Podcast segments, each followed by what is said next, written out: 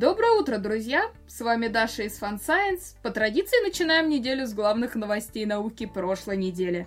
В этом выпуске подозрительная древняя галактика, гигантский синяк на Ганимеде, 3D-принтер для кожи, робот-хамелеон, вдохновляющие видеоигры, доисторический крокодил, дружба акул и парочка других новостей. Поехали!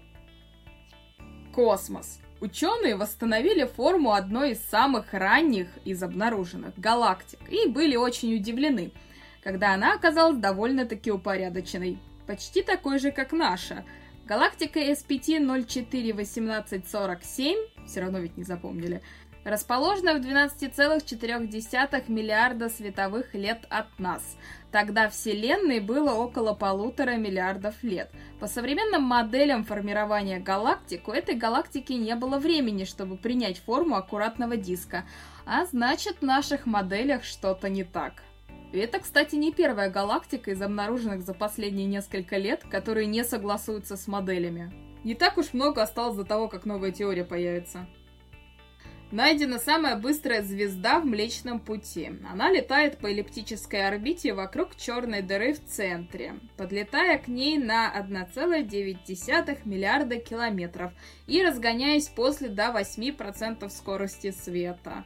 Не единственная эта звезда, там их нашли несколько, целую групп. Все они очень близко находятся к черной дыре. Одна из тех звезд даже в среднем летает поближе к черной дыре, чем эта героиня. Просто у той орбита не настолько эллиптическая, поэтому она не настолько близко подлетает. Астрономы нашли потенциально крупнейший след от столкновения в Солнечной системе. На Ганимеде. Борозды на спутнике образуют концентрические круги диаметром до 7800 километров. По расчетам авторов исследования, такую рябь мог вызвать астероид диаметром около 150 километров, влетевший в спутник на скорости 20 километров в секунду. Телескоп ТЭСС завершил основную научную программу, просканировав около 75% небесной сферы.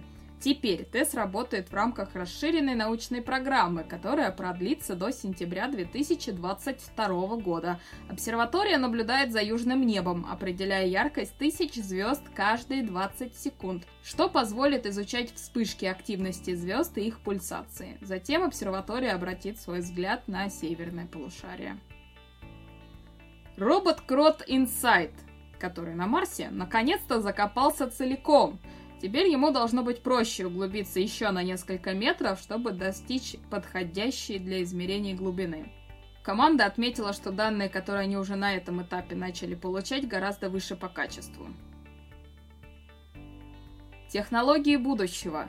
Корейцы создали носимый 3D-принтер для печати электроники на коже. Он закрепляется на руке, спине, лбу или любой другой нужной части тела и печатает на ней проводящие электронные дорожки. Их можно использовать для отслеживания движений тела, прикосновений и других целей. Подробности узнаем осенью на полной презентации. А еще южнокорейские инженеры создали механический аналог языка хамелеона, который способен почти мгновенно хватать им насекомых и притягивать их к себе. Механический язык способен полностью выдвинуться и вернуться обратно менее чем за 550 миллисекунд. Масса устройства достаточно мала для установки на квадрокоптер. Медицина и человек. Слезы птиц и рептилий оказались похожи на человеческие по составу. Во-первых, это может улучшить наше понимание эволюции слез у разных видов, ну а во-вторых, пригодится в разработке офтальмологических препаратов. До недавнего времени, оказывается, ученые изучали слезы лишь небольшого числа млекопитающих, в числе которых люди, обезьяны, лошади, собаки и верблюды. Новое исследование показало, что видеоигры могут способствовать повышению уровня грамотности, ну, потому что игроки начинают интересоваться лором игры, прохождениями, фанфиками и всем связанным. А также развитию творческих способностей, потому что они сами начинают вести блоги, писать фанфики, и пробуждению эмпатии. Как объяснили подростки, им стало проще поставить себя на место другого – в опросе участвовали более 4600 британских подростков в возрасте от 11 до 16 лет. И стоит отметить, что ранее в предыдущих исследованиях ученые уже обнаружили, что видеоигры вовсе не делают людей жестокими и склонными к агрессии, не вредят социализации, а порой даже помогают, а иногда даже заменяют психотерапевта. Планета и животные.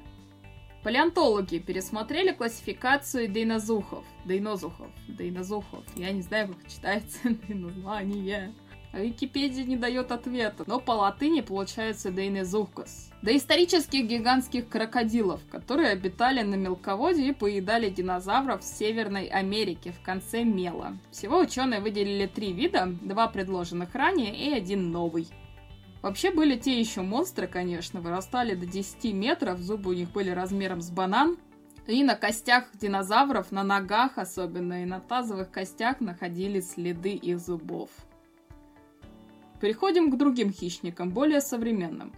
Ученые, наблюдавшие за акулами на протяжении нескольких лет, обнаружили, что некоторые из них формируют крепкую дружбу, которая может сохраняться на протяжении как минимум 4 лет.